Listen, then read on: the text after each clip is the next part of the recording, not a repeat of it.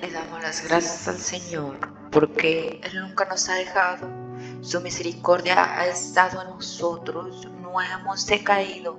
Su presencia ha estado en nuestra vida.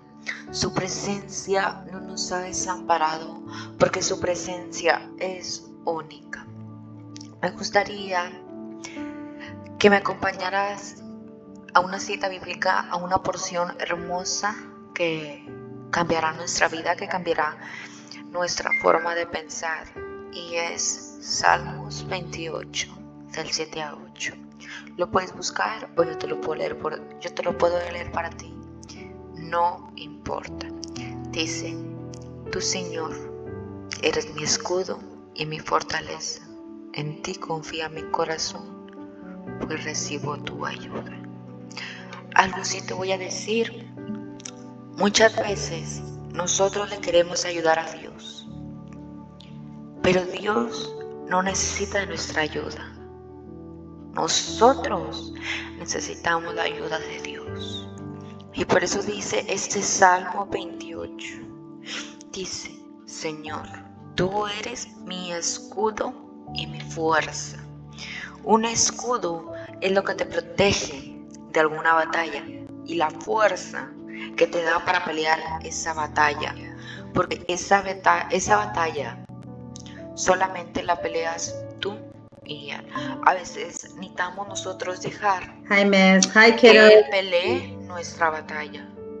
Que Él sea el que pelee nuestra batalla. Y que nuestro corazón esté en Él. Que nuestro corazón esté confiado en su presencia. Y después de todo eso, es cuando recibimos la ayuda de Él. Es cuando recibimos esa ayuda tan grande, tan misericordiosa, tan hermosa y tan y tan no hay palabras para describirlo, porque es algo que lo hace, es algo que es por su, por su naturaleza y como lo dije en un capítulo anterior, él se mueve en lo sobrenatural, porque Él es sobrenatural, porque donde Él se mueve, la atmósfera de Él, la atmósfera de Él es sobrenatural, porque así ese Dios no tiene lógica, Dios así es. Así que nosotros necesitamos estar confiados en Él para poder recibir su ayuda. Muchas veces nosotros nos sentimos solos, nos sentimos sin nadie, nos sentimos que nadie nos quiere ver, sentimos que no tenemos una salida a donde correr. Pero algo yo sí te voy a decir, tu única salida es Dios. Tu única salida que puede hacer que tú salgas de ese, de ese problema es Dios. Dios, como te creó, también te puede sacar de ese problema. Dios te ama y Dios jamás te va a dejar. Porque Dios es digno y tu alabanza debe de ser solamente a Él. Tu adoración debe ser solamente a Él. Y algo yo sí te voy a decir ya es tiempo de, que tú corras a sus brazos, de que tú vayas y recuestes tu cuello en Él, porque Él es el único que nunca te va a fallar. Él es el único que va a poner tu mirada en ti. Él es el único que va a hacer que tu corazón nunca falle. Él es el único que va a hacer que tus fuerzas no se acaben. Él es el único que te va a dar las fuerzas que te levantes en esa tormenta.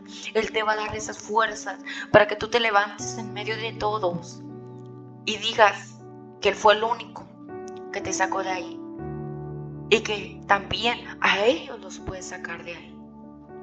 Nosotros todos los días necesitamos a Dios, todos los días necesitamos poner de su presencia a nosotros, porque lo necesitamos a Él. Él es nuestra única ayuda idónea. Él es nuestra única ayuda para nuestra fortaleza.